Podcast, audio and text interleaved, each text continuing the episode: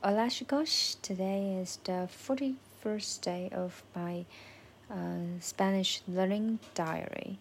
Um, so the last time I made this recording was like more than five days ago on 22nd of uh, in, in, in June.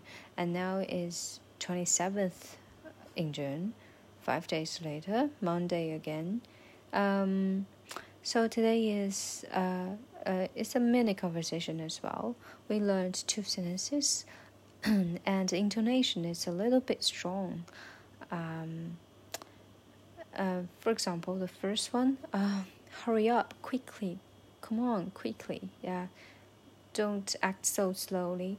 Um, so in Spanish is date prisa, uh, prisa, sorry, date prisa, date prisa. So prisa means um, mm, something urgent, something um, emergent, yeah, emergency. Prisa, emergency. Um, prisa, okay. Date prisa. So date, according to the teacher, is quite um, complex in grammar.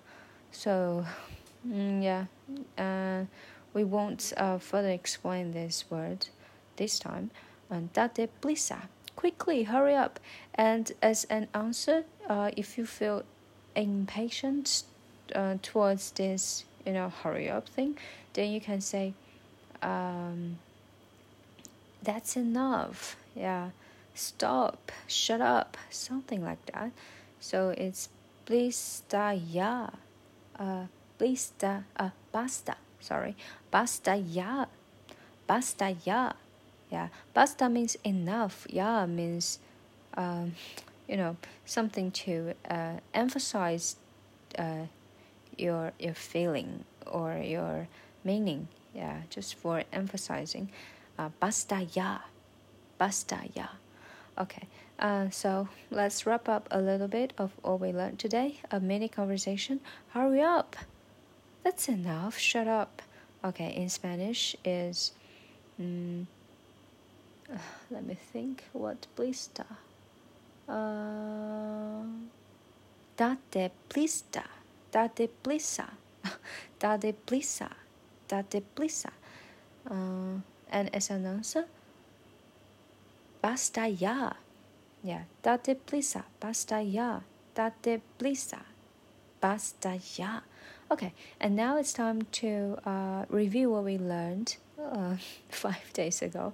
Um, luckily, um, they were quite simple and interesting to to memorize. So I remember Mamma Mia or Dio, uh, Dios mío, Dios mío.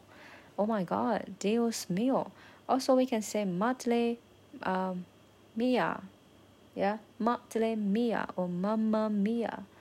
Okay, so that's it for today's new conversation and um, the quick review of uh, last time's thing, uh, learning. Okay, and that's it for today. Thank you very much and uh, see ya. see you tomorrow. Have a nice stream.